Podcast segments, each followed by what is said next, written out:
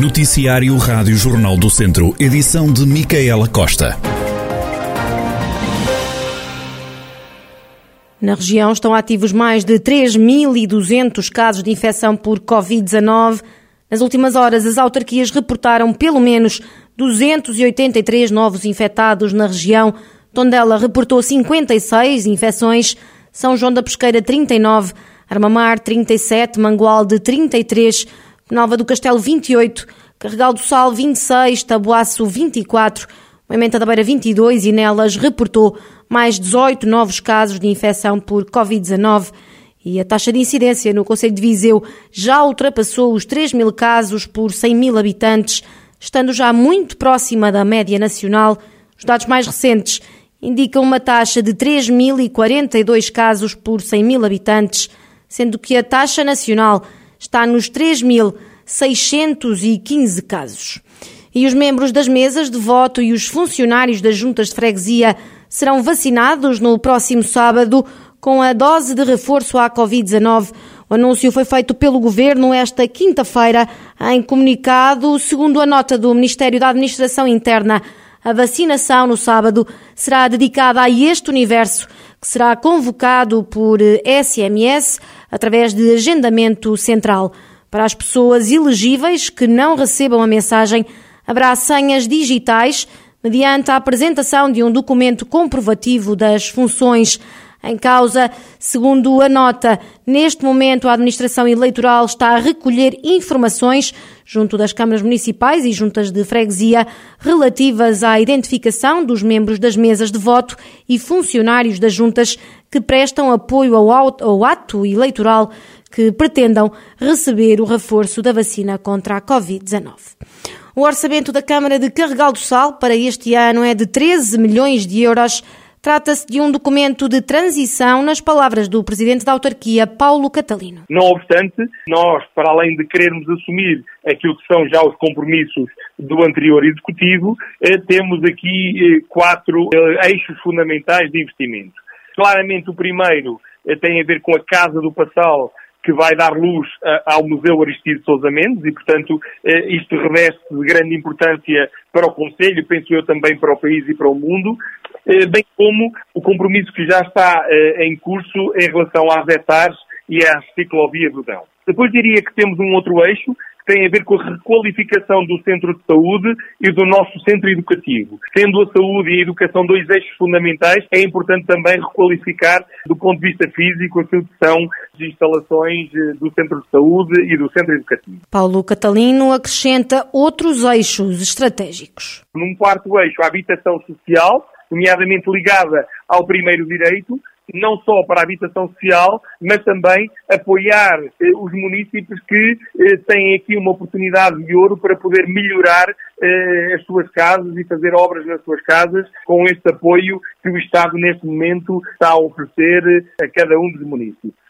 E depois um quarto eixo que tem a ver com a eficiência energética, nomeadamente nas nossas piscinas, biblioteca e pavilhão municipal, na qual vamos investir grande parte do nosso esforço também por forma a tornar esses espaços mais aprazíveis e também com uma eficiência energética voltados para esta nova década que é a das alterações climáticas e a necessidade de fazermos uma melhor recuperação dos nossos recursos. Paulo Catalino, Presidente da Câmara Municipal de Carregal do Sal, a autarquia que tem um orçamento de quase 13 milhões para este ano. Os deputados do Grupo de Cidadãos Independentes e do PSD na Assembleia Municipal de Carregal do Sal chumbaram o documento. O deputado do Movimento de Cidadãos Independentes do Conselho de Carregal, António Vicente Marques, acusa o Executivo Socialista de falta de sensibilidade política para o tecido empresarial do Conselho. A comunidade empresarial não tem nenhuma atenção por parte deste, uh, deste Executivo. E nessa medida, uh, que nós sabemos quem cria a riqueza não são uh, as entidades públicas, são as empresas e só com um empresariado forte é que as pessoas podem ter melhores salários e ter melhores níveis de vida.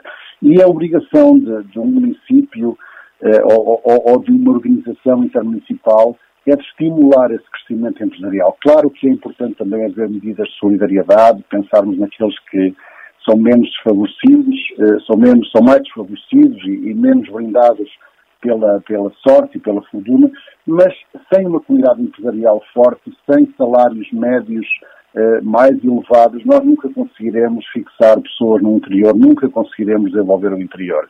E, portanto, eh, foi uma grande decepção eh, para quem, eventualmente, ainda tinha outro tipo de expectativas, ver as primeiras medidas que foram adotadas, ou pelo menos anunciadas por este Executivo. E por essa razão nós não tínhamos outra alternativa que não votar contra o orçamento para dar uma resposta àquilo que são os anseios das pessoas, de, de, das muitas pessoas que votaram em nós e que nos mandataram para representarmos junto dos órgãos do município.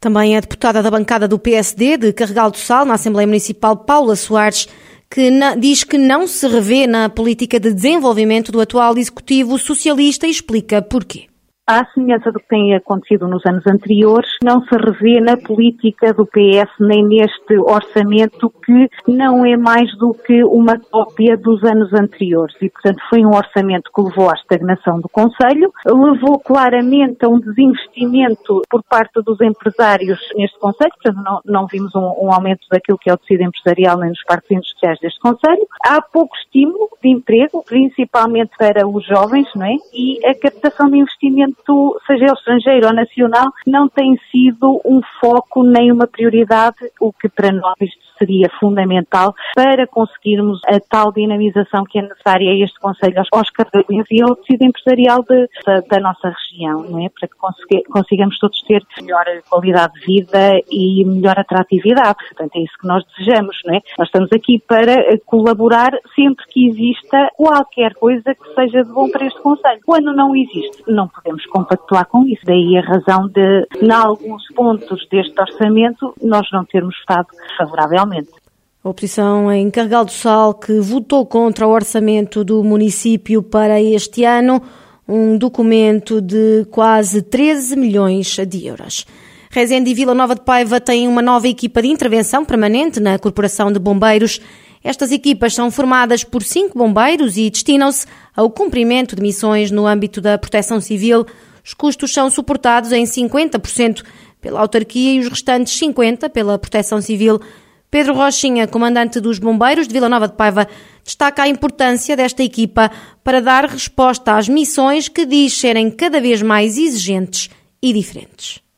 Esta equipa, trata-se de uma EIP, uma equipa de intervenção permanente, que assenta essencialmente num protocolo que foi estabelecido entre a Autoridade Nacional de, de Emergência e Proteção Civil, a Câmara Municipal e os Bombeiros de Vila Nova de Paiva. Eh, esta equipa é formada por, por, cinco, por cinco bombeiros, eh, que pensamos e acreditamos que vêm dar uma maior capacidade de resposta ao nosso Conselho, eh, ao Distrito e, e, a outras áreas fora do Distrito. se assim houver necessidade, claro. Eh, sabemos que cada vez mais eh, é importante e imperativo dar resposta às diferentes missões que, que vão surgindo no dia a dia a prova, eh, e, que, e que são cada vez mais exigentes e, mais, e diferentes. portanto, são, são, todos os dias aparecem coisas novas e nós temos que dar resposta. No fundo é isso. E esta, esta equipa vem dar uma maior resposta a essas situações. Também em Rezende há uma nova equipa de intervenção permanente. Sérgio Monteiro, comandante da corporação, destaca a importância destas equipas, sobretudo nos conselhos mais pequenos do interior.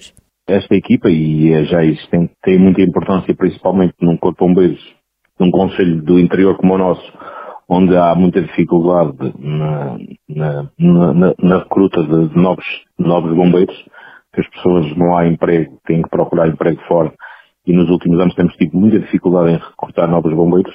Só com estas equipas para a primeira intervenção, eh, que cada vez tem que ser mais profissional e só uma, a partir da primeira intervenção é que podemos eh, recorrer ao voluntariado, é uma mais-valia. Sérgio Monteiro explicou que o voluntariado é cada vez mais difícil e que para isso está para breve a abertura da escola de infantes e cadetes, com o objetivo de começar a incutir o espírito de voluntariado.